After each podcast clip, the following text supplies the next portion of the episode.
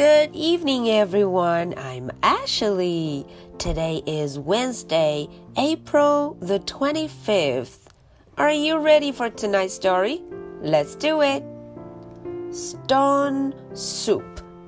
哎，这个故事中有一个词大家应该认识，soup 就是汤，soup。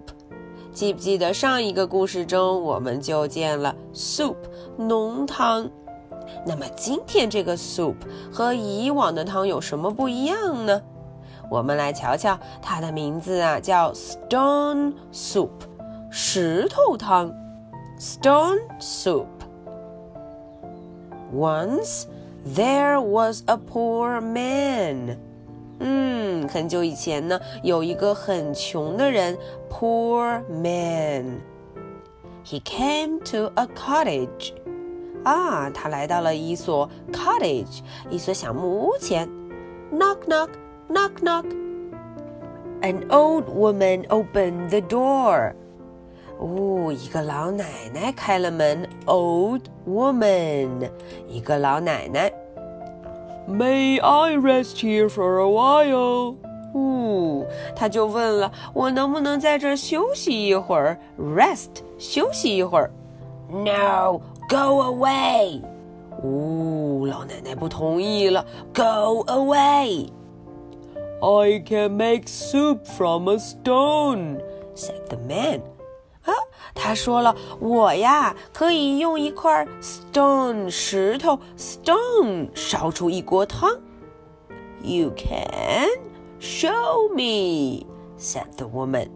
哦，这个老奶奶就有兴趣了。她说：“Show me，嗯，让我瞧瞧，你就试试看吧。” She put a big pot of water on the fire。说完啊，她就拿了一大锅的水，a big pot of water，把它们放在了火苗上，放在了 fire，放在了火上头。The old man added a shining stone. 哦，看看这个老头啊，他就把这个 shining stone 有一块亮晶晶的石头放了进去。Stone. The soup bubbled. 啊，这个 soup 这锅汤很快就 bubble bubble bubble 冒出了泡泡。The old man tasted it. 嗯。 他就 taste 尝了一口，嗯，yummy yummy。可是接下来要做什么呢？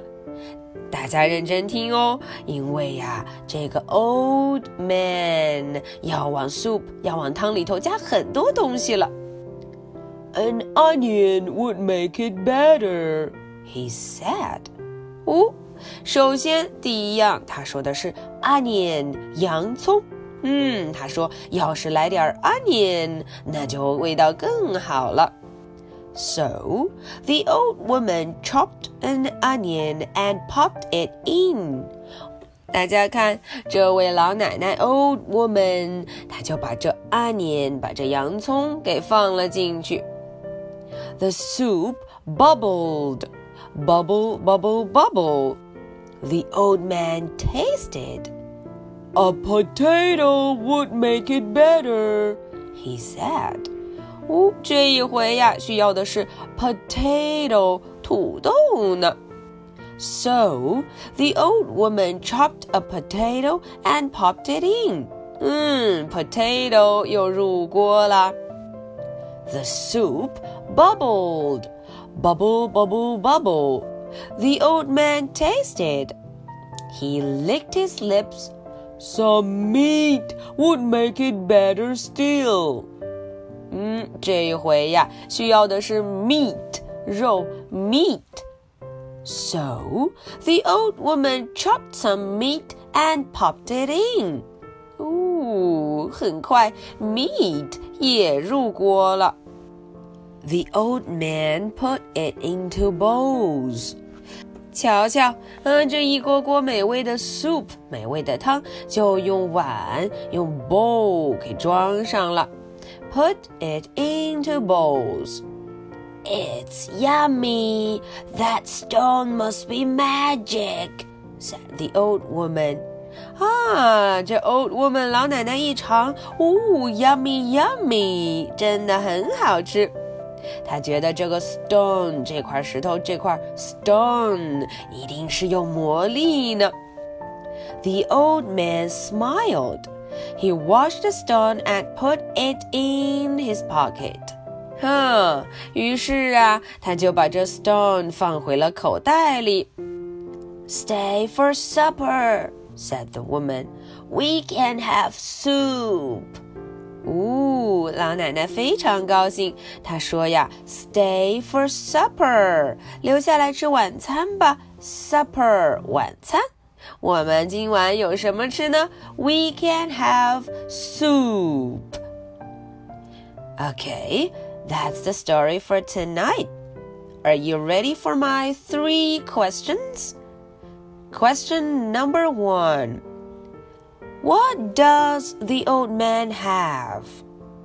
哎，这个问题问的是这 old man 这老爷爷他手里有一个什么东西呢？Question number two. What did they put into the soup? 这个问题问的是在制作汤的过程中，他们往里头都加了什么呢？Question number three. Do you think the stone is magic? 啊，小朋友们想一想，这老爷爷他手中的石头 stone 是不是 magic 有魔力的呢？是不是真能烧出一锅汤呢？All right, um, this is the story for Wednesday, April the twenty-fifth. I'll be waiting for your answers. So much for tonight. Good night. Bye.